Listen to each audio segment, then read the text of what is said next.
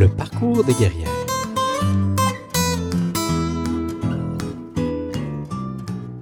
Salut les guerrières, salut les guerriers, bienvenue à cet épisode du balado du parcours des guerrières. Le parcours des guerrières est un balado enregistré en direct où l'on prend, ensemble, le temps pour rencontrer une personnalité féminine d'inspiration, d'exception. Aujourd'hui, ma guerrière est matinalière à la radio Sequia FM à Québec, où elle anime l'émission Québec Réveil. En plus d'être réalisatrice, chroniqueuse, animatrice et féministe activiste et impliquée, elle est l'instigatrice du projet La Revengeance des Duchesses. C'est avec une grande joie que je rencontre Marjorie Champagne. Marjorie, bonsoir. Salut! Comment vas-tu? Eh ben, ça va très bien. Je suis très contente d'être là. Merci de l'invitation. Là, je, je suis comme toute touchée là, de faire une entrevue euh, officielle avec avec toi que j'ai déjà reçue d'ailleurs. Donc, on se retourne la de l'autre côté. C'est le fun. Ça, ça, me fait plaisir. J'ai eu euh, euh, des, des, insights de, de, de, gens qui m'ont dit oui oui il faut que tu il faut que interviewes cette personne là et je ne me suis pas laissé attendre. En fait, j'ai juste attendu le bon moment dans la session dans la, dans la saison pour le faire, mais ça faisait partie des plans dès lors que j'ai entendu ah, ça. Bon. Ben, c'est flatteur de savoir qu'il y a des gens euh, qui t'ont référé à moi quand même. Merci à ces gens. je le pense également et c'est pour ça que je t'en fais part. Donc euh, voilà, je ne sais pas si euh, tu connais bien le concept de l'émission, mais l'idée est un peu de parler de ton parcours, donc ce que tu as réalisé dans les dernières années qui ont amené à la personne que tu es, qui, qui a défini qui est Marjorie mm. Champagne. Donc je vais t'avouer une chose, il y a tellement de choses sur toi sur Internet quand on Google ton nom. C'était peur, hein? Ça fait peur. Mais euh, en, fait, en fait, il y a deux choses difficiles que j'ai remarquées quand je prépare mes émissions. C'est les personnes qui ont rien et c'est les personnes qui ont beaucoup. Moi, je fais partie des beaucoup. Tu fais partie des beaucoup, ouais. Donc, on tape ton nom sur Google, c'est au moins huit pages qu'on a à éplucher pour réussir ah, à essayer d'avoir, d'avoir un, un, aperçu de, euh, de qui tu es. Donc, j'espère à travers ça, pas avoir trop pris de bruit et, de garder des choses finalement inutiles, mais tu me rapporteras sur le, sur le droit chemin si jamais euh, je pars sur des choses qui finalement servaient à rien dans ta vie et qu'il y a des ah, choses franchement plus importantes. Comme dans un, dans un jeu questionnaire, le passe. passe. Celle-là, ça sert à rien, ça. oui, il y a du stock sur les, sur les réseaux, c'est ça, parce que quand on travaille dans les médias, hein, on dirait que tout est répertorié sur la toile. Donc, euh, oui, de par mon métier, c'est vrai qu'il y a du stock. Mm. T'es la première personne, euh, je vais t'avouer, que j'ai pas reculé jusqu'au début de son Facebook. Euh, ah! l'horreur! tous les autres, tous les autres, je recule jusqu'à jusqu'au tout début. Et, mais, euh, mais toi, j'ai abandonné rapidement. et Colin, je comprends donc, je dois publier euh, trois fois par jour et plus là.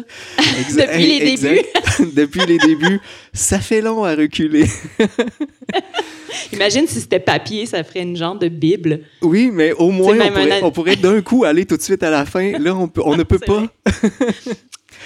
Donc, euh, l'idée, euh, euh, ce serait un peu de parler finalement ben, de, de, tes débuts en médiatique, appelons ça comme ça. Parler de ce que tu fais aujourd'hui à Québec Réveil. Puis j'aimerais passer du temps quand même sur la. je suis incapable de dire revengeance des duchesses. ça semble être un gros projet, puis ça m'intrigue à fond cette affaire-là. Donc, j'ai envie qu'on discute de ça. Ça te va? Ben oui, c'est parfait comme menu. Commençons euh, dans les débuts médiatiques. Je, me suis appelé ça comme ça. Euh, tu as commencé euh, en, en, art plastique et art dramatique à l'Université Laval. ça remonte à quelques années déjà. Pourquoi tu avais décidé d'aller dans cette, dans cette avenue-là? Ben, en fait, ouais, j'ai fait un bac en enseignement des arts plastiques et arts dramatiques parce que ça joignait mes deux passions, qui étaient les arts plastiques surtout et les enfants.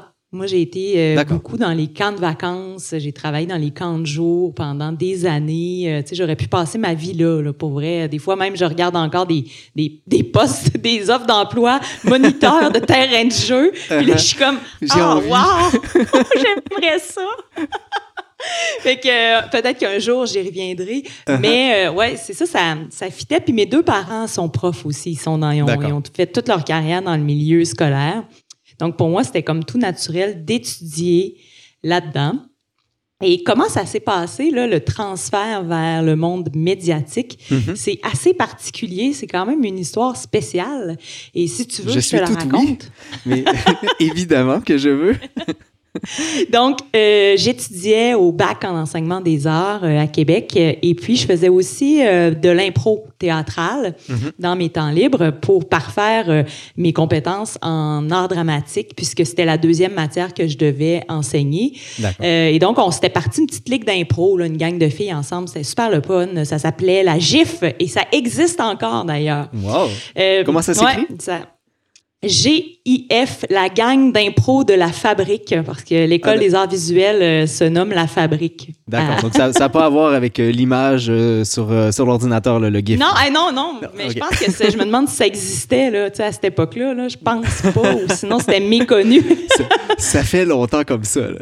ben, dans les années, mon Dieu Seigneur, 2000. Ouais, si je me fie aux dates, ça devrait être 2000. début 2000, genre 2001, C'est ça. C'est ça, exactement. Donc, le GIF n'était pas très populaire à cette époque. Cela dit, cela dit, à un moment donné, il y a un réalisateur de Salut Bonjour Weekend à TVA qui a appelé euh, à l'école des arts visuels puisqu'il cherchait une chroniqueuse euh, pour le bricolage. Donc, une chronique qui, qui était commanditée par Homer de Serre, le fameux magasin.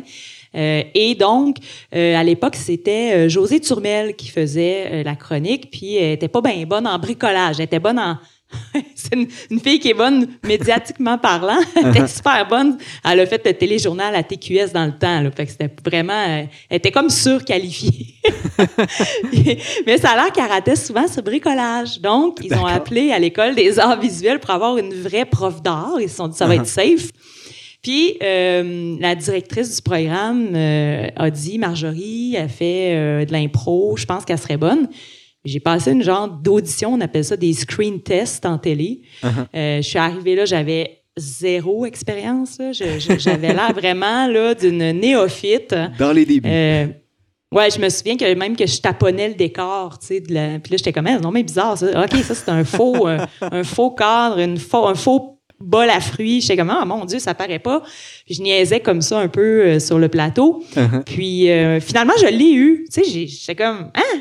C'est comment c'est moi qui, qui, a eu cette affaire-là, tu sais? Puis ça a été ma première expérience euh, médiatique à Salut, Bonjour, Week-end. C'est comme si j'avais...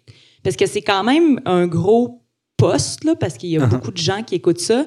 Puis moi, c'est comme si j'étais partie à l'envers, dans le fond, mon parcours. Euh, dans le sens où j'étais, j'étais très, très connue à cette époque. Non, j'exagère, mais...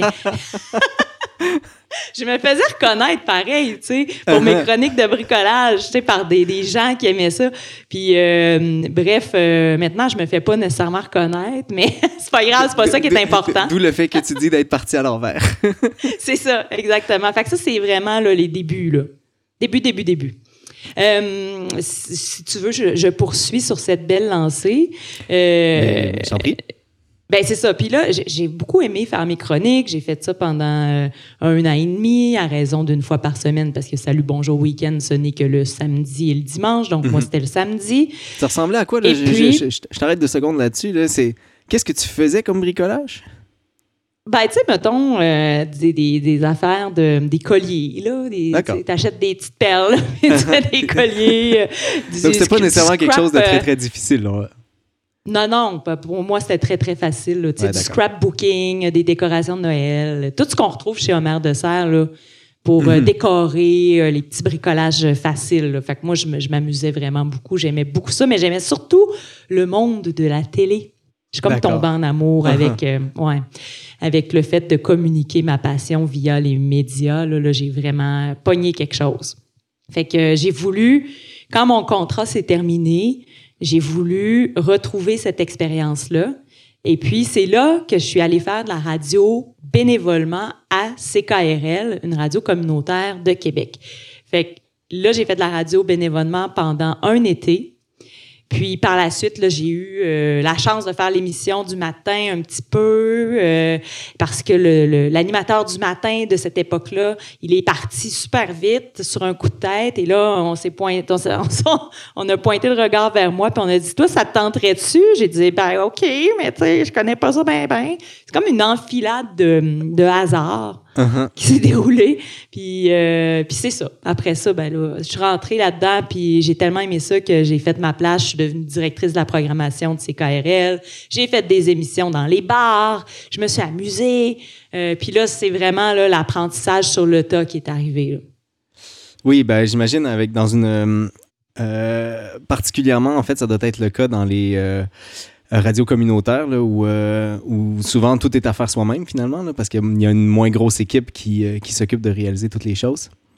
Ben, ce qui est le fun, c'est que euh, oui, on peut se permettre d'apprendre parce que c'est un milieu qui est euh, professionnel pour celles et ceux qui sont payés, mais il y a très peu d'animateurs euh, payés dans les radios communautaires. Des fois, il y en a mhm. qu'un seul ou une seule. Des fois, il y en a deux le matin ou au retour. Mais sinon, la radio communautaire, c'est faite pour, c'est né du besoin de donner un micro aux citoyens et aux citoyennes. c'est un peu mhm. comme, c'est un peu comme Twitch là, dans le fond, quand Twitch n'existait pas.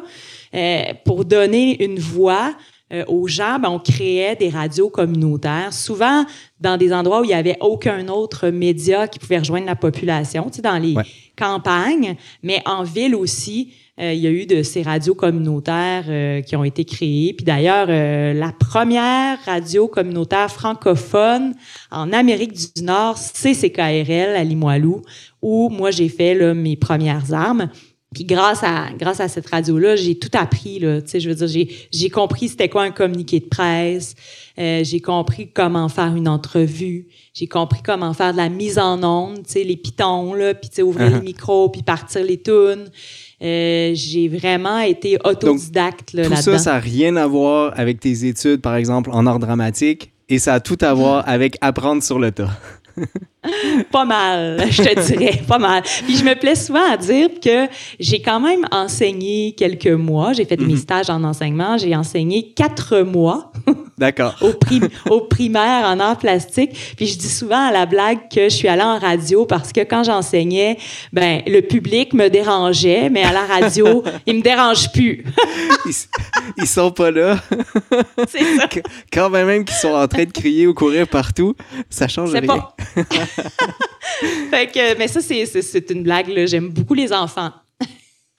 c'est ça respecte ce qu'on a dit au tout début, en tout cas. oui, oui. Euh, visiblement, tu es, euh, une fille de projet. Là. Euh, donc, tu as, déjà mentionné Salut, bonjour, week-end où tu as eu ta chronique bricolage. tu as été réalisatrice du documentaire pour les 50 ans du Trident. Tu as fait partie mm. de l'IT Classique. Tu as été réalisatrice pardon, à l'IT Classique à la Fabrique culturelle. réalisatrice des balados carnets migratoires. chroniqueuse sur les chroniques culturelles pour l'émission Les Lézards Lézard, pardon, à ma TV, et euh, animatrice de la table ronde sur l'immigration dans les quartiers de Québec. Donc, des choses complètement disparates. Est-ce que, est que ton parcours ressemble, mettons que tu te reprojettes là, à, l'époque de tes études ou voire même avant, est-ce que ton parcours ressemble à ce que tu espérais?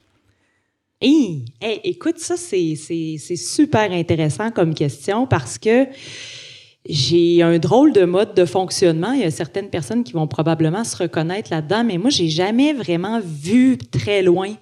Tu sais, je, je le savais un peu ce que je voulais dans la vie, mais j'avais pas d'idée précise. Tu sais, j'étais plus, j'aime ça en ce moment.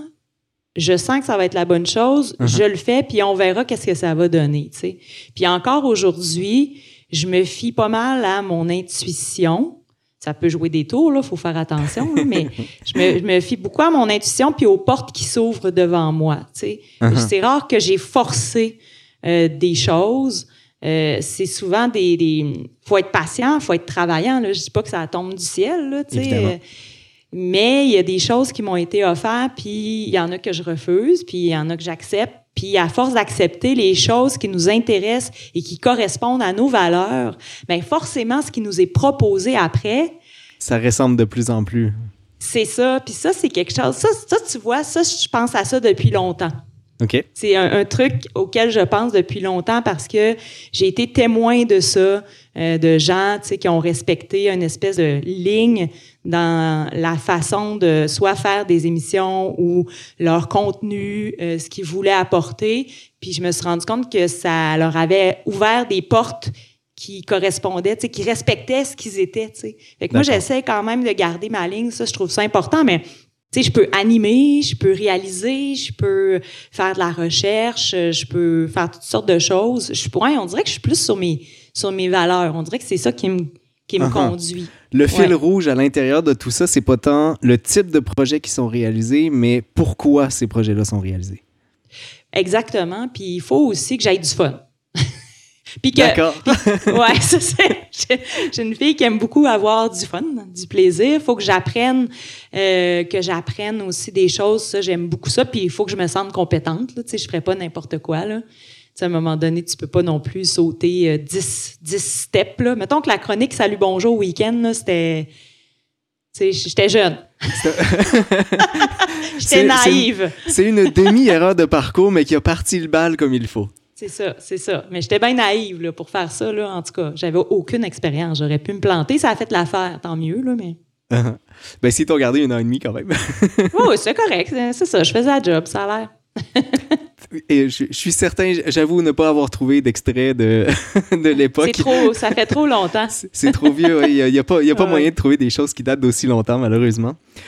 Juste avant là, de- d'aller, euh, d'aller, mettons, euh, droite à aujourd'hui, euh, à travers les choses que tu as fait, j'ai mentionné notamment le, le documentaire euh, pour les 50 ans du Trident et Mm. d'autres, d'autres choses sur, le- sur la réalisation. Et c'est peut-être une question philosophique là, à, côté un peu, mais dans, l'idée du documentaire, j'ai l'impression que dans un documentaire, l'idée, c'est souvent de parler d'un projet ou d'une personne ou de, ou de quelqu'un d'autre finalement et de mettre en avant cette chose-là ou cette personne-là. Euh, et j'ai un peu l'impression aussi, puis ça va faire le pont avec la radio après, que lorsqu'on est en entrevue, c'est un peu l'idée aussi de mettre en avant l'autre. Est-ce que c'est quelque chose qui te, qui, qui te drive, toi, de, de, euh, de mettre les autres en valeur? Oui, ben oui, tout à fait. Euh, c'est comme le métier d'intervieweur, euh, c'est c'est tout à fait ça. Puis euh, c'est tu sais, c'est drôle que tu dises ça parce qu'on va on va reparler de la revengeance des duchesses là, mais la revengeance des duchesses c'était très exactement ça le projet, mettre de l'avant des femmes euh, qui ont des choses à dire, tu Euh, La Mhm. revengeance des duchesses, c'était ça. Euh, des, les entrevues, c'est ça aussi. Puis, tu sais, j'aime, j'aime beaucoup les gens. Là, tu sais, je suis une extravertie, donc moi, avoir des gens autour de moi, ça me donne beaucoup d'énergie. Uh-huh. Euh, on, on dit de moi que je suis quand même accueillante. Tu sais, euh, ça, ça, je le prends. Tu sais, des fois, on, on, nous- on- moi, ça, ça, je, ça, je suis pas pire. Ça, je sais que c'est Je correct. te, co- je te confirme. Ça, c'est cool. Puis je suis contente parce que pour moi, c'est super important, tu sais, que les gens se sentent à l'aise, accueillis quand ils viennent en studio. Euh, puis mettre, mettre les gens en valeur, c'est c'est tellement important, là, parce que ben, moi, en fait, je trouve ça important de par le fait que les gens que je reçois, je les trouve tous intéressants, tu sais. Mhm. Ils ont tous apporté quelque chose, soit artistiquement, soit euh, dans le communautaire, euh, soit par leur lutte euh, politique ou sociale. Tu sais, mettons que les gens que je reçois à l'émission, c'est surtout, c'est c'est en grande partie des gens que j'admire d'une manière ou, ou d'une autre. Tu sais, j'ai reçu un, un gars dernièrement là, qui, qui était atteint de qui, qui- est atteint de dysphasie, tu sais. Ouais. Puis de niveau de niveau euh, voyons comment moyen à grave là, tu sais. Puis euh, tu sais, il est venu en studio puis il m'a parlé pendant 10 minutes, puis tu sais, pour lui, le langage puis la communication, là, c'est difficile. Je te jure, il est parti, puis j'étais comme... tu sais, j'étais de même, mais il est donc ben hot, tu sais. Puis j'étais comme, ben voyons, j'en revenais pas, tu sais. Puis, puis, j'ai- puis j'ai- en même temps, pendant l'entrevue, j'étais tellement fascinée. Je l'ai, je l'ai réécouté après, puis je me suis dit, ouais, j'ai coupé la parole une couple de fois, puis là, j'étais pas contente, tu sais. J'étais Uh-huh. comme, fuck, tu sais, j'ai, mais, tu sais, j'étais comme, ben ça, c'est difficile, tu sais, parce que moi, je suis très spontanée, tu sais, puis je suis très expressive, fait que des fois, faut- je me retiens, là. T'as envie de rentrer dans ce que l'autre dit en plus? Ben oui, puis tu sais, je veux dire, à la radio, c'est pas pareil, il faut faire attention parce que c'est pas comme une conversation euh, autour d'une table, tu sais, le son, euh, tu sais, c'est comme, on a été habitué avec Zoom, là, tu sais, s'il y en a un autre qui parle, ça coupe, là. À la radio, ça fait un peu le même phénomène. Dès, dès qu'il y a deux personnes qui parlent, on, on comprend plus rien. Fait faut vraiment que je fasse attention. Puis, d'un autre côté aussi, le métier d'animatrice, selon moi, c'est pas tout le monde qui, qui voit ça de la même façon, mais c'est aussi de rendre quelque chose intéressant, tu sais. Mm-hmm. Donc, donc, peu importe le sujet, il faut que les gens restent à l'antenne, tu sais. Moi, Ouais. ça, je trouve ça important, le côté, euh, je raconte une histoire, puis si je sens que ça descend, puis que là, la personne, elle continue de parler, mais qu'elle dit deux fois la même affaire, Uh-huh. ben, ça arrive, ça. Il y a des gens qui disent deux, trois fois la même chose en boucle. Puis c'est- c'est pas, c'est un réflexe, tu sais. Puis moi aussi, je le fais. Puis là, là, je- là, des fois, je me permets de couper la parole. Mais c'est pour, selon moi, pour le bien de l'entrevue, pour qu'elle, elle soit encore écoutée. Fait que c'est ça. Tout à fait. Je pense. J'adore ça. réfléchir Sur comment ça se passe dans, no- dans notre tête Oui. au moment où on quand on fait ça.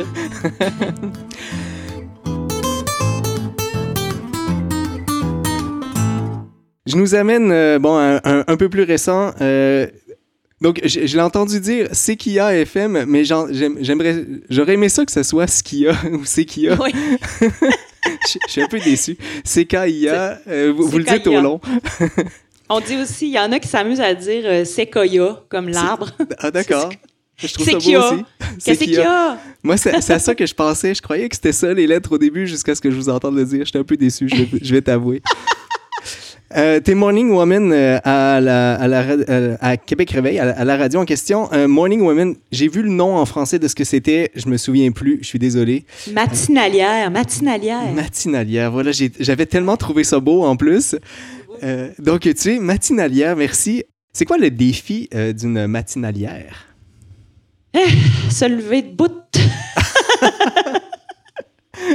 Ok, je te comprends Ben, là-dessus. non, mais moi, c'est ben, pas si tôt. Ben, je dis toujours ça. Là, je dis toujours, là, les gens, ils me regardent, Hey, tu dois te lever tôt. Hein? Puis là, je dis toujours, ben, c'est pas si tôt si on compare à d'autres émissions matinales. Puis c'est vrai, moi, je commence à 7h30, tu sais. Mhm. Mais je me, je me réveille à 5h15, tu sais, parce que.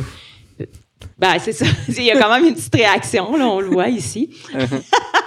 Mais, tu sais, en même temps, il y en a qui ont des bébés, puis euh, ils se réveillent à 5h15 aussi. Ouais. Mais je te dirais que hum, ça, c'est quand même un bon défi parce que euh, la première année, mon corps était vraiment euh, comme engourdi. C'était vraiment bizarre. Je me sentais tellement zombie. Là. Uh-huh. Puis mon, mon corps et mon esprit là, étaient en mode d'adaptation, même si c'est comme.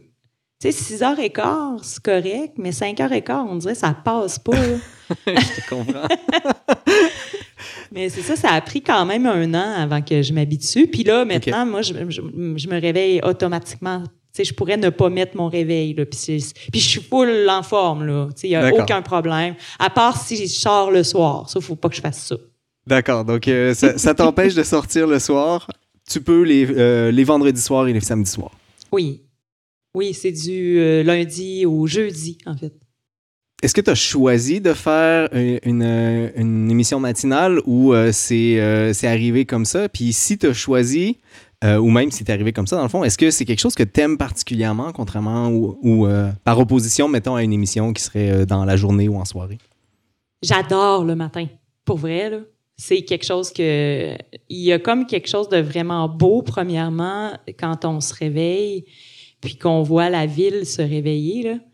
Euh, D'ailleurs, une de mes tunes préférées, c'est euh, il, est, il est 5 heures, Paris s'éveille de Dutron. Euh, c'est une tune que j'adore, puis ça parle justement de la, de la ville qui se réveille. Puis j'aime beaucoup, tu sais, comme tout est silencieux, mais ça commence. tu sais, c'est plein de Mhm. promesses, tu sais, c'est plein de promesses. Puis C'est tellement exactement le bon mot. C'est plein de promesses. Ouais, puis moi je suis bien bien positive, puis bien optimiste, puis euh, tu sais on dirait que le matin ça me convient, l'après-midi je suis comme plus euh, j'ai moins d'énergie. D'accord? Mais oui, j'adore. Puis je suis une fille matinale, ça a toujours été. Là, quand j'étais aux études à l'université, souvent, là, il y a des gens qui étudient là, presque toute la nuit. Puis là, ils arrivent mm-hmm. tout éméchés. Puis là, c'est comme, je me suis couché à 3 heures du matin. Puis là, moi, j'arrivais, puis j'étais comme, ah, moi, je me suis couché à 9 heures, mais je me suis réveillée à 3 heures. Et tu parais beaucoup moins éméché dans ce temps-là. ouais, ouais. Puis moi, je, te dis, là, j'ai toujours été matinale. ça marche avec moi, là, cet horaire-là. Uh-huh. Mm. Dans une entrevue que tu as donnée à Carrefour Québec euh, en 2021, il te pose la question à un moment donné, euh, tu es déçu trois petits points. Donc, euh, c'est dans le cadre de, tes émissions que tu, fais à CKIA. et tu réponds à ce moment-là qu'il n'y ait pas davantage d'animatrices du matin qui parlent d'actualité à la radio. tu mentionnes Caroline Stevenson et toi-même qui, qui, qui, sont les seuls. Je ne sais pas s'il y en a d'autres depuis, je serais très étonné. Mais pourquoi est-ce que c'est comme ça? Ah ben c'est intéressant que tu mentionnes ça parce que ces temps-ci, il y a des articles qui sortent là-dessus en raison du fait là, qu'il y a des euh, hommes là, qui ont quitté le bateau à Radio-Canada là, et qui étaient, voyons, j'ai comme un blanc de mémoire, mais il y a Paul Oud, là, notamment, qui a mm-hmm. quitté. Euh, il y a beaucoup de, de, de, gens, de bons de la radio qui ont quitté, puis ça a donné l'occasion euh, aux journalistes de s'intéresser à la question. Puis il y a plusieurs articles qui portent sur les, les, les femmes animatrices, comme quoi il y en il y en a pas beaucoup. Il y en a à Radio-Canada Montréal, parce que ce que les gens, euh, ce que les gens savent moins, c'est que si on prend Québec, il y a seulement deux émissions de radio qui sont produites ici. Hein. Le reste, c'est tout uh-huh. produit à Montréal. Donc, Radio-Canada, un micro le matin, un micro l'après-midi. Sinon, c'est les radios privées, euh, les radios musicales. Il y en a pas tant que ça. Puis est-ce que ça nous intéresse? Moi, c'est l'actualité qui m'intéresse. Puis uh-huh. en plus, je suis une fille de gauche, puis je suis féministe. Fait que ça vous donne une idée que à Québec, ça c'est ça. ça m'enlève beaucoup de possibilités. c'est pas très stratégique mon affaire. Quand je disais que je respectais mes valeurs là. On a besoin de monde oh comme toi en tout cas. ouais. fait que bref euh, c'est ben oui, il manque de femmes. Euh, c'est puis une des raisons qu'un propriétaire de radio privée donnait là, c'est que euh, les femmes euh, bon, euh, veulent pas toujours se, se, se, commettre en radio le matin à cause de la famille. Euh, bon, c'est vrai que ça peut être plus difficile pour certaines femmes. Ben, pour des femmes qui ont des enfants, ben, avec la famille, c'est vrai que c'est compliqué. Euh, puis aussi, il y avait un truc vraiment bizarre, là, puis poche, là. Semblerait que les, les auditeurs trouvent ça énervant, les voix de femmes le matin. Des voix aiguës, criardes il voudrait pas ça. Mais bon, y a-t-il une étude qui a été faite là-dessus? Là, c'est une autre affaire, là, mais... Ça a été dit par le, directeur en question, c'est ça, mais on... Ben là, attends, euh, cette partie-là de voix criarde et nasillarde, je m'en souviens plus c'est qui qui l'a dit, mais c'était dans, ça faisait partie des raisons énumérées dans l'article, puis je trouvais ça poche. Tu sais, j'étais comme, voyons donc. C'est complètement niaiseux, ça. passons outre cette, euh, ce, chose un peu, euh, un peu ridicule, effectivement. Ouais. Euh, dans les euh, premières années de la, de l'émission que, en fait, je me demande si c'est même pas la chaîne au complet, euh, tu as participé au financement à la Ruche Québec. Donc, vous êtes allé chercher un peu plus de 30 000 dollars. félicitations. Merci. et quelle stratégie tu as adoptée pour que ça fonctionne? Ben en fait, euh, c'était pour l'émission. C'était vraiment que pour l'émission Québec Réveil. On avait perdu deux commanditaires majeurs à l'époque qui finançaient là, comme euh, mon salaire. C'est aussi simple que ça. J'étais allée chercher mon salaire. Fait que euh, c'est soit ça ou soit je perdais mon poste. Fait que c'est, moi, je me suis retroussé les uh-huh. manches. J'ai appris ça trois semaines avant la fin de l'émission, à peu près à cette époque-là. C'est comme là, l'émission se termine le, 16 juin. J'apprends qu'on n'a plus d'argent pour me payer. Fait que je fais comme OK. Euh, est-ce qu'on peut s'essayer de faire une campagne de sociofinancement? Euh, on m'a dit oui. L'équipe était comme OK, go, go, go, on y va. Là, moi, j'étais super contente. Euh, fait que ma stratégie a été la, la, voyons, la recette secrète. la recette secrète. Prenez note, prenez note maintenant, là. ouais, ouais, mais c'est une recette secrète. Je, vais te donner deux trucs. Un truc qui s'applique à tout le monde, puis l'autre truc, ça s'applique euh, à la radio. Fait que ça, c'est moins. Mm-hmm. Le premier truc, c'est que à CKIA, ben, on, on peut vendre de la publicité. Mhm. Donc, on a quelque chose à vendre. Ça, c'est plus facile parce que en, en, voyons, en, en contrepartie des dons, je vendais des campagnes de publicité ou des chroniques commanditées dans mon émission. Fait que ça, ça a très bien marché parce que les commerçants ont embarqué, euh, les organismes communautaires se sont achetés des campagnes de pub un peu à rabais, mais uh-huh. moi, ça rentrait dans l'argent que je faisais. Fait que, c'est comme si j'avais donné un, coup de blitz de vente pendant un mois. Parce que ça a duré un mois. Fait que ça, ça a été comme peut-être la moitié du montant qu'on a amassé. L'autre moitié, ça a été euh, des contributeurs volontaires, des auditeurs qui écoutent la radio. Des demandes directes à la radio. Oui, entre autres, euh, comme contribution, comme euh, contrepartie. puis c'est, c'est vraiment des auditeurs qui fournissaient des dons, là, des 100 pièces, des 20 pièces pour que l'émission reste à l'antenne. Euh, contre des, c'est ça, là, des petits, des petits euh, coupons rabais, euh, des billets au capital de Québec, tu sais, uh-huh. toutes sortes d'affaires. Vous savez comment ça marche, là. Fait, que je me souviens plus de mon autre truc, Colin. J'avais un autre truc. je me souviens plus. En tout cas, c'est pas grave. Pendant, pendant que tu y reviens, est-ce que la Ruche Québec, c'est, c'est un truc où si t'as pas l'entièreté, t'as rien du tout? Hey, je me souviens pas de ça. Je pense que oui. Je pense qu'il faut que tu atteignes je pense que. je sais plus. Je sais plus. Je, je sais plus. Pas en tout. Je pense que oui. Parce que sinon, ça serait plate. Euh, non. Je sais plus. je peux pas te répondre. C'est souvent ça. je, je me souviens plus pour la ruche. Euh. Et euh, une... donc j'allais demander qu'est-ce que ça a permis, mais en fait c'était c'était ton essentiellement pour le pour le salaire des de l'animatrice que ça avait été. Oui, exactement. Euh, éventuellement, euh, on, tombe tous dans le même bateau. Il y a la pandémie qui euh, frappe. Est-ce que ça change le fonctionnement de la radio, la pandémie? C'était c'était pas le fun. Et tu parlais tout à l'heure que tu étais une, extravertie. Ça, ça, ça, a dû être une partie difficile? Oui, ça a été difficile, mais ce que j'ai trouvé le plus difficile, la conséquence de ça, c'est que, ben, un, en premier lieu, il faut dire que j'étais quand même chanceuse parce que quand ça a frappé, j'ai pu avoir un studio mobile à la maison, tu sais. Fait qu'on on avait un petit studio qu'on a pu qu'on utilise quand on fait des émissions dans les bars, en sortie, mhm. tout ça. Mais là, il était chez moi, donc j'ai fait deux mois, le mois de mai, le mois de juin, un mois d'avril, le mois de mai, le mois de juin, j'ai fait l'émission de chez moi. Puis les invités étaient par téléphone ou par lien internet. Uh-huh. Puis tu sais, c'était quand même cool parce que euh, au début, je trouvais ça trippant, parce que je me disais, hey, c'est drôle, je fais de la radio chez nous, mais c'était hyper exigeant parce que la communication, le langage non verbal, il est important, euh, l'expression du visage. Là, en plus, on n'était pas en. Maintenant, je suis en, je suis en Zoom quand je suis à distance. Avant, ce n'était qu'au téléphone ou par ligne Internet, clean feed comme on utilise. Là. Ouais. Fait que je voyais personne.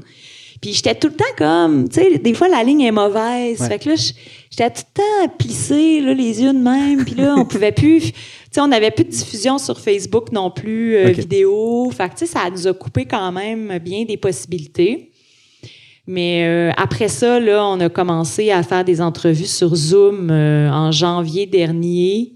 Euh, il y avait encore des mesures sanitaires, là, fait que personne ne pouvait venir en studio, mais Zoom, c'était vraiment mieux. Puis, à partir de janvier, j'ai eu une metteuse en ondes. Et là, ça a tout changé parce qu'avant, je faisais aussi les manipulations techniques, comme tu fais toi.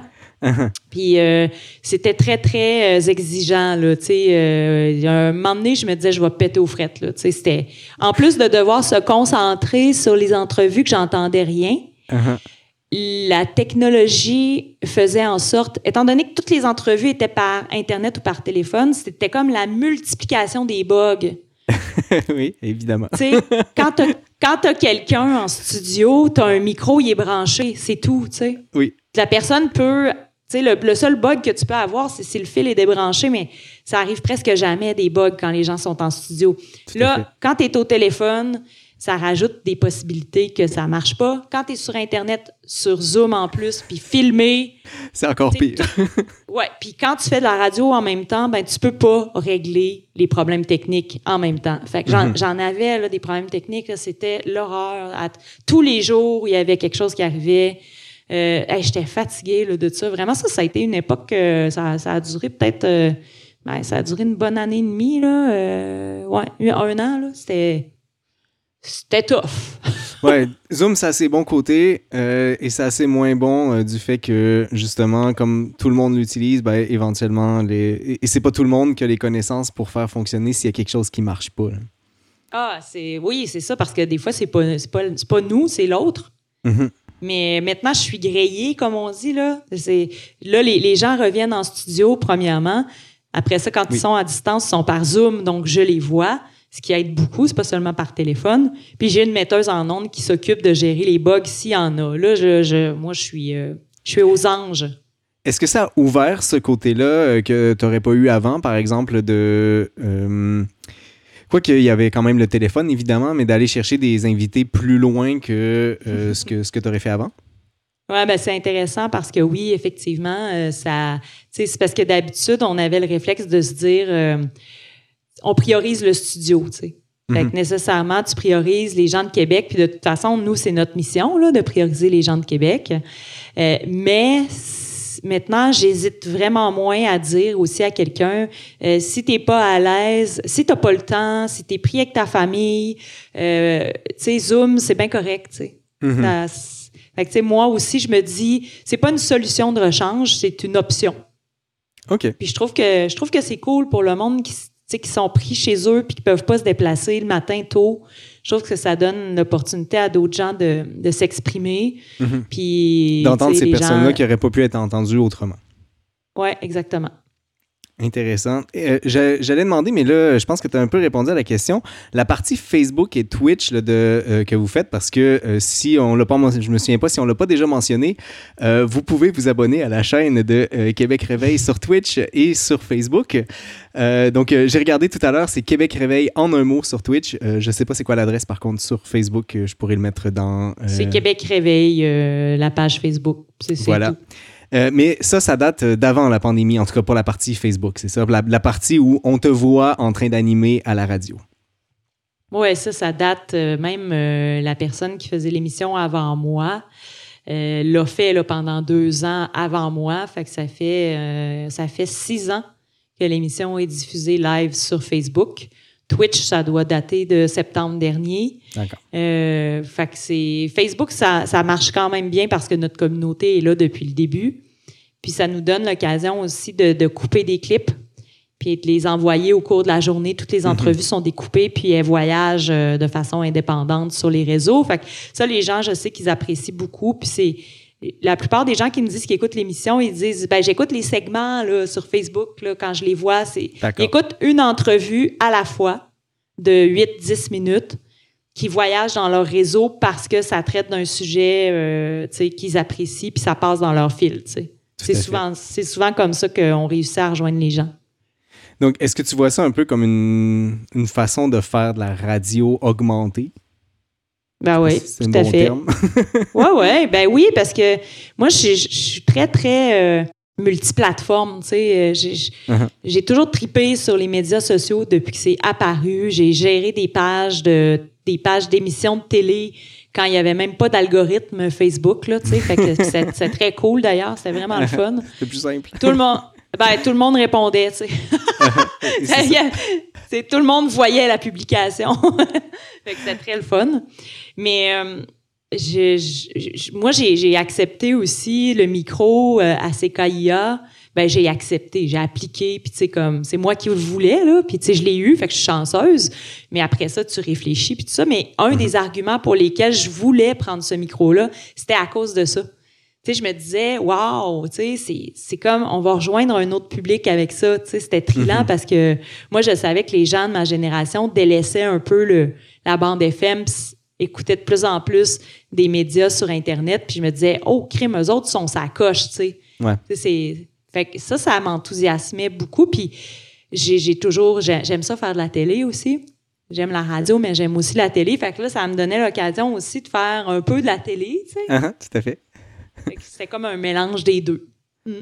Ce serait quoi ton dada euh, si euh, dans tout ce que tu animes, là, euh, euh, entrevue, parler de la, je sais pas, la météo, parler de l'actualité, qu'est-ce que tu préfères à, faire à la, à la, radio? En termes de contenu? Oui. Hey, crime, c'est tellement une bonne question. J'aime, j'aime les entrevues ça va être plus une question de... J'aime les entrevues qui parlent de sujets importants, profonds, euh, mais qu'on réussit à aborder de façon euh, euh, digeste pour tout le monde, puis qu'il y ait un petit peu de, rire là-dedans, tu sais. Uh-huh. Dans le sens où, tu vois, ce matin, j'ai parlé de la fermeture d'un local qui s'appelle Le Local. C'est un peu mêlant, mais Le Local. Le Local qui est là ferme. pour. Le local ferme et il se cherche un local. c'est ça. D'accord. c'est ça. C'est ça qui se passe.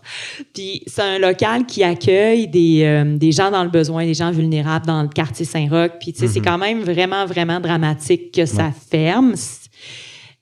J'avais deux personnes en face de moi qui étaient super motivées pour la, le financement, puis que ça ouvre, puis tout ça. Puis tu sais, on a engagé une conversation. Tu sais, le sujet est grave, mais ça s'est fait comme de façon super fluide. Uh-huh. Puis je pense que les auditeurs, tu sais, ont vraiment accroché parce qu'on parlait des enjeux, on parlait d'argent, on parlait de conditions déplorables des gens vulnérables dans Saint-Roch. On a abordé plein de sujets graves, mais je trouve qu'on a bien fait ça dans le sens où c'était somme toute léger, tu sais. C'est bizarre à dire, là, mais ouais, c'est ça. mais je pense que je pense que euh, avoir quelque chose justement d'un peu plus léger, ça permet probablement de faciliter sa diffusion, non? Ben, à un plus grand public, je pense. Oui, qui, dans le sens où il serait plus réceptif à, écouter le message euh, plutôt que de se faire dire finalement. Euh, ou que ce soit trop complexe à comprendre ou que ce soit juste dépressif. C'est ça. Puis, tu sais, oui, puis, tu sais, je trouve ça euh, important qu'il y ait des contenus nichés, là. Tu sais, puis des contenus, euh, tu sais, super pointus, c'est essentiel. Sauf que moi, je fais un show matinal qui s'adresse à un public large. Mm-hmm. Fait qu'il faut que je fasse un peu de, de, de, de, vulgarisation, euh, de divertissement, de drôlerie, euh, fait que c'est ça. Tout ce mélange-là, moi, je trouve ça bien intéressant. Ça semble être un défi tout à fait euh, succulent, effectivement. J'adore ça.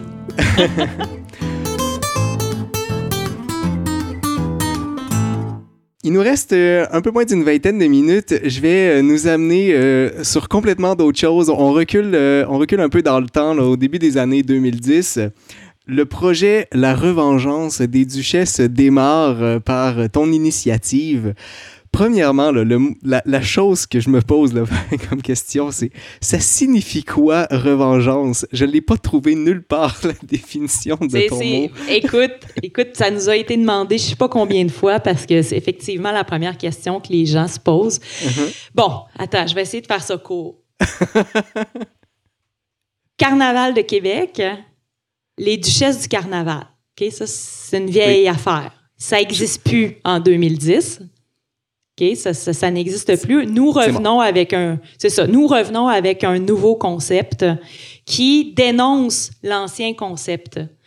Mais entre les deux, dans les années 80, il y a eu la troupe de théâtre Les Folles Alliées qui ont écrit une pièce qui se nomme Enfin Duchesse et qui euh, qui est une genre de parodie euh, de ce que c'est un concours de duchesse, un concours de beauté. Uh-huh. Et d'ailleurs, Agnès Maltais, qui a été députée de Tachereau, hein, celle que, que, que, Catherine Dorion a succédé à Agnès Maltais, faisait partie de cette troupe de théâtre-là. Donc, pour nous, la première vengeance, c'est ces femmes-là qui l'ont fait. Nous, on a fait une revengeance. Je comprends. c'est ça, c'est tout réfléchi, ça, là. c'est un très beau mot. Je, vais avouer que c'est difficile à dire. Revengeance. C'est difficile. Ouais. Mais quand on le voit comme la deuxième vengeance, je pense que ça, simplifie le, mot un peu, là. Ouais, puis il y a quelque chose aussi, moi je dis toujours qu'il y a quelque chose de, qui vient de l'enfance aussi. Tu sais, des fois, quand on était jeune, on disait « Je vais me revenger! » Oui, oui, d'accord. c'est ça. Je vais euh, nous envoyer un petit, euh, un petit extrait d'un euh, d'un documentaire de la fabrique culturelle dont tu as été réalisatrice, si je ne m'abuse. donc, je nous envoie ça et on en parle après. Donc, elle devait vendre euh, des bougies, puis bon, celle qui en vendait le plus avait plus de chances d'être nommée reine. Donc, il y a vraiment euh, un lien avec le, marché, avec euh, une sorte de capitalisme. Donc, on, non seulement elles, doivent être belles, mais elles doivent être vendables ou elles doivent servir la vente ou servir le, commerce qui, entoure le carnaval. C'est souvent comme ça quand on sélectionne des femmes pour faire de la représentation pour un événement. On dit toujours que c'est pas un concours de beauté, que c'est la personnalité qui compte. Pourtant, à une certaine époque, en tout cas, c'était tout autre chose. C'est tout, mademoiselle, merci. Bonne chance. Mademoiselle, j'avoue que j'adore votre sourire. Oh.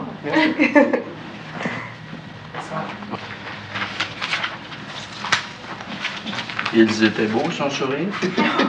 Un chaque bord. Ça, là, mon Dieu, Seigneur. Autre temps, autre mœurs, hein, comme on dit.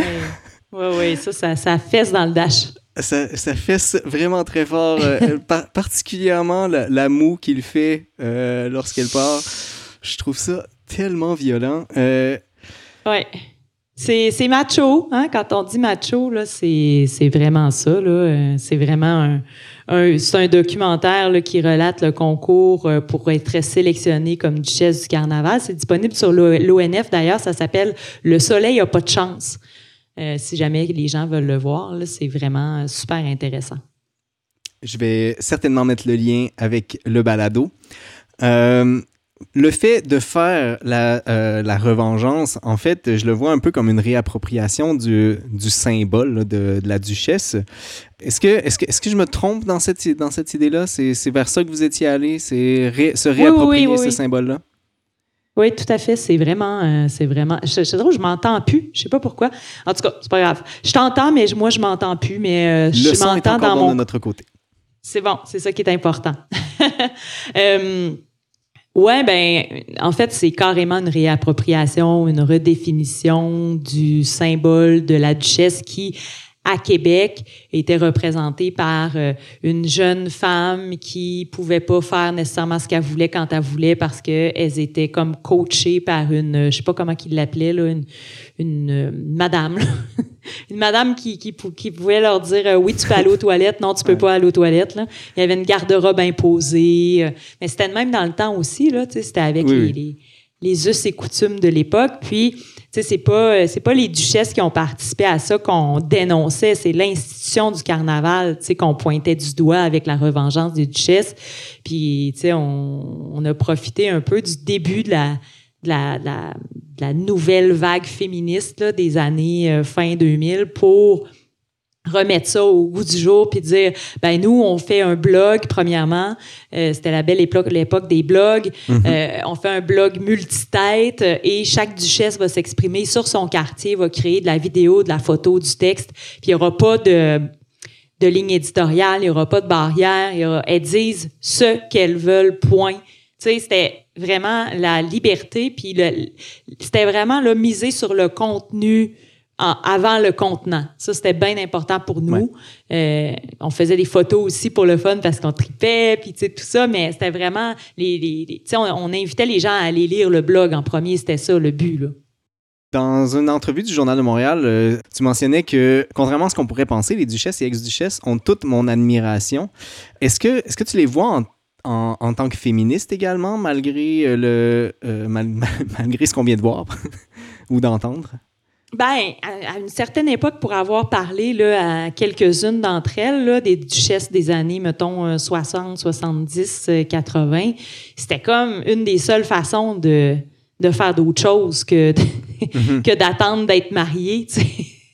Mais j'exagère, là, mais c'était quand même, tu sais, c'était quand même toute qu'une aventure, là, pour ces, ces filles-là que de, de, de s'en aller. Il fallait, fallait pas qu'ils soient mariés, d'ailleurs. C'était un des critères, là. Ça, c'était comme, euh, si t'as, si as un petit chum, là, est-ce qu'il va te laisser être duchesse? Il y avait ces questions-là aussi. Si t'as un petit chum, en voulant dire, faudrait pas que tu le dises, parce que ça va mal passer, tu sais. Uh-huh. Fait que, bref, euh, bref, fallait quand même être game. Tu sais, parce que c'était. Ben, en fait, c'était super valorisé, là, si t'étais duchesse. Fait que, je sais pas à quel point il fallait être game, mais quand même, pour se mettre de l'avant comme ça, avec, tu sais, euh, ce qu'on... Tu sais, je pense juste à la religion, là, qui était plus présente à l'époque, là. C'est pas nécessairement quelque chose qui était souhaitable ou mm-hmm. souhaité pour les femmes de devenir, tu sais, comme d'être là au devant de la scène, puis de se montrer, puis tu sais... Fait que, tu sais, d'une certaine façon, c'est très hot sais, celles qui ont fait le pas, et, oui, je pense qu'il fallait être game, effectivement. Uh-huh. Fait que oui, pour ça, elles ont mon, mon admiration. Je comprends bien je reviens sur le fait que tu disais que vous faisiez des photos un peu euh, loufoques euh, dans le documentaire ou en tout cas dans l'extrait de documentaire que j'ai vu. Euh, on voit quelqu'un faire une parodie entre guillemets de rap où, elle fait un rap. je, ne sais pas si c'était une parodie ou pas parce qu'on ne voit pas au complet. C'est très drôle ça. Mais visiblement, il y a tout, il y a tout cet aspect-là qui est important. Et en, gros, euh, euh, ce, que, tu dis dans une autre entrevue, il y a, plein de choses que j'ai trouvées sur, euh, cette affaire-là. à droite parole, tu dis, mentionnes, parfois c'est tough pour les femmes qui font ça de se voir grimacer, de se voir moins belles selon les standards. C'est rough, il faut qu'elles y travaillent. Même si on pense la femme libérée au Québec, tout ça est très ancré en nous. c'est super dur. Je comprends bien. Et en plus, est-ce qu'il n'y a pas une fine ligne aussi entre le puis je, trouve ça dommage d'être obligé de le dire comme ça, mais entre l'aspect marketing et réussir à vendre la chose, euh, par exemple vendre l'idée de, vos duchesses, euh, et le fait qu'on veut rester du côté de nos idéaux qui sont, ben, on dénonce le truc, on, dénonce l'utilisation du, du, corps.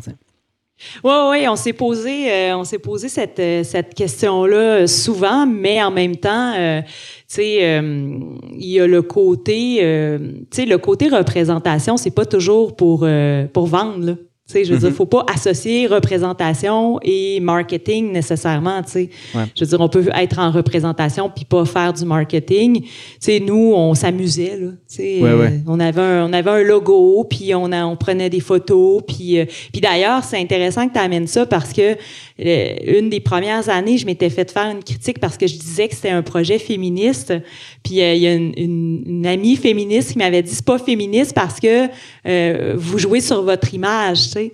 Uh-huh. Alors que maintenant, il y a plein de euh, de féministes d'aujourd'hui, si je prends des artistes qui travaillent avec l'image du corps de la femme, puis qui vont utiliser les codes du marketing pour soit les dénoncer, soit les ou même pas, tu sais, je veux dire pourquoi pas, tu sais, je veux dire on a le droit là, de, de, on a le droit de vouloir être en représentation, c'est pas c'est pas anti-féministe que de, de se mettre en scène puis que de faire un spectacle, tu sais, bien au contraire, tu sais, uh-huh. c'est se mettre de l'avant, tu sais. Le problème c'est que si, si c'est juste ça commandé par quelqu'un d'autre. Oui, exactement. Oui, oui, c'est tout à fait ça. C'est que à l'époque, euh, c'est ça, c'était commandé par quelqu'un d'autre. Puis les duchesses, on va se le dire, euh, tu sais, elles servaient à vendre des bougies. C'est elles qui vendaient les bougies du carnaval. Uh-huh. Puis c'était très efficace parce que euh, les gens voulaient que leur duchesse gagne le concours. Et uh-huh. plus, plus tu vendais de bougies, plus tu avais de chances de gagner. Tu avais des capsules dans un baril qui avait un tirage. Ah si tu vendais plus de... Fait que, tu sais, c'était proportionnel au nombre de bougies. Puis uh-huh. là, il y avait une grosse célébration. Puis là, on allait au château voir la reine, ça allait être qui. Mais ça le dit d'ailleurs dans le documentaire, ces, duchesses-là, elles, vendaient des choses, elles servaient à financer l'événement. Mais ça, c'était pas dit comme ça, mais c'était, c'était ça qui se passait pareil, tu sais. Puis ça, c'est problématique, tandis que la revengeance des duchesses, on vendait rien. Je pense qu'on avait, ben, on avait genre 10 piastres dans notre compte de banque, là. on vendait des, on vendait des briquets. Est-ce que le projet tourne encore ou ça a été, euh, ça a été mis, fin? J'ai pas réussi à savoir si c'était fini. L'organisme, il n'est pas dissolu, dissous, dissous, mais il euh, il se passe rien pour le moment. Mais là, en plus, il y a eu la pandémie, là, fait que Ça, ralentit les choses euh, pas mal Ouais. partout, cette affaire-là. Je te pose une dernière question parce qu'il nous reste cinq minutes. Et mon Dieu, Seigneur, j'avais pas vu. Et euh, je reprends une autre citation. Cette fois-là, il faut s'attacher. Elle est quand même longue. C'est, c'est pas une citation sur, euh, euh, sur la, la revanchance exactement, mais c'est dans l'idée.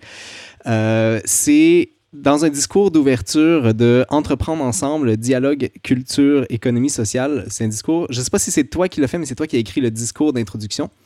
Et j'en prends deux parties et donc ben, je vais prendre ma voix de lecture. Oh non, je n'allais surtout pas entretenir la machine capitaliste en participant au sacro-saint métro boulot dodo. Je n'allais surtout pas devenir comme mes parents et acheter une maison en banlieue, pour ne pas la nommer l'ancienne Lorette. Et pour finir, je n'allais surtout pas, surtout pas euh, travailler dans un bureau de fonctionnaire avec des paravents. Le paravent et la maison de banlieue constituaient pour moi le symbole les plus forts de l'humain pris au piège par la machine. 16 novembre 2017, toujours à Québec, me voici devant vous à animer une rencontre sur l'économie sociale. Aujourd'hui, je travaille sur Grande Allée dans un bureau rempli de paravents. Oh, et j'ai aussi un, un condo en ville euh, dans le M- Nouveau-Saint-Roch, à la frontière de Saint-Saul.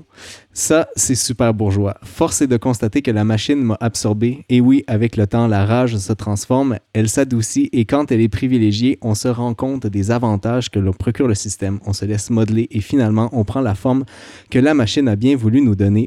Au final, qu'on soit plus, euh, plus, plus du type spaghetti, ravioli ou macaroni, on est un peu des pâtes molles. Malgré tout, ma présence au forum sur l'économie sociale et la culture me rassure. Ça me rassure parce qu'en écoutant Rage Against the Machine, il y a de ça une semaine, je me disais que toute idée révolutionnaire m'était passée et j'étais déçu. Est-ce que tu te sens vraiment comme ça? C'est tellement drôle. Je trouve ça malade que tu ressortes des affaires. Je m'en souvenais pas, là, mais zéro de ça. Là. Les pâtes molles. Wow. Euh, non, je me sens plus comme ça. C'est euh, non, j'ai plus le même âge. Là. Ça, ça doit faire un petit bout. Non, on dirait que maintenant, je suis. euh, depuis que je travaille à la radio, j'ai rencontré beaucoup de gens hein, qui font partie des luttes euh, militantes pour la justice sociale, pour plein de gens qui travaillent dans le communautaire. Puis ça, m'a peut-être un peu plus euh, mobilisé pour la lutte, Mhm. sais, puis pour euh, me rendre dans les manifs. Là, je suis plus dans l'action. Je pense, à ma mesure, là, à ma mesure, mais je suis plus, je suis plus Rage Against the Machine que jamais. D'accord. Ben j'aime Ouais, ça parce ouais. que sincèrement, je- si tu m'avais dit que euh, tu te sens encore complètement ramolli comme une pâte molle, je pense que j'aurais eu de la difficulté à trouver quelqu'un d'autre qui, qui mérite d'être une pâte dure. C'est très drôle. ouais, mais je sais pas. Je pense qu'à cette époque-là, justement, je travaillais pas dans le milieu. Tu sais, j'étais dans le culturel, culturel. C'est ben, c'est ce qui est super aussi, mais j'avais comme un peu tiré la plug sur les enjeux politiques et sociaux. C'est qu'AIA m'a ramené là-dedans, puis ça me fait vraiment du bien. Ben écoute Marjorie, je pense que c'est une très bonne façon de terminer euh, ce soir. Merci beaucoup d'avoir euh, accepté mon invitation et d'avoir été si euh, enthousiaste à faire la chose. Est-ce que à quel endroit on te retrouve? Donc si si on a le, ta publicité à faire dans la prochaine minute là, comment ça se passe? Ben en fait, euh, il faut syntoniser CKIA FM, le 88,3 à Québec. Ça, c'est sur la bande FM le matin, entre 7h30 et 9h, du lundi au jeudi. Ça, c'est si vous voulez m'écouter en live. CKIAFM.org. Québec Réveil, page Facebook. Québec Réveil, chaîne Twitch. Euh, puis sinon, ben c'est, euh, on peut aussi euh, s'abonner à la chaîne Spotify si on veut m'écouter en balado. On a une chaîne Spotify. Je suis sur Apple Podcast aussi. Fait que il y a pas mal d'affaires. J'ai une page pro aussi, Marjorie Champagne Pro. Si vous voulez me faire une demande d'amitié, ça peut être la page perso aussi. Il y a pas de problème. Parfait. Donc tout ça sera évidemment ajouté à euh, à la page de lorsque ça va être envoyé sur Il y a un euh, Facebook. commentaire. Il y a un commentaire, oui, donc de Maman Lily. Une super belle personne, très intéressante et très bonne communicatrice. Ça donne vraiment le goût d'écouter son émission. Euh, on, a, on a eu d'autres, pas mal d'autres personnes quand même que- qui ont été avec nous. Le, le chat a été super silencieux. Je pense qu'on a tous été omnubilés par toi, Ah bah, Marjorie. hey, bonne. Hey, merci beaucoup. C'était super le fun. Vous venez d'entendre le parcours des guerrières avec Marjorie Champagne. Notre prochain rendez-vous sera avec Isabelle Doré. Isabelle possède un parcours explosé qui l'a menée jusqu'à être professeure adjointe à l'École de kinésiologie et des sciences de l'activité physique de l'Université de Montréal. Passionnée par la santé mentale positive, elle travaille avec les adolescents et adolescentes, ainsi que les populations cancéreuses et immunosupprimées. Si vous êtes intéressé à assister à l'enregistrement du parcours des guerrières, je vous invite à vous abonner à la page du Scientifique du lundi sur Facebook pour être notifié des différents événements à venir. Avec vous, c'était le Scientifique du lundi qui vous souhaite bonne science.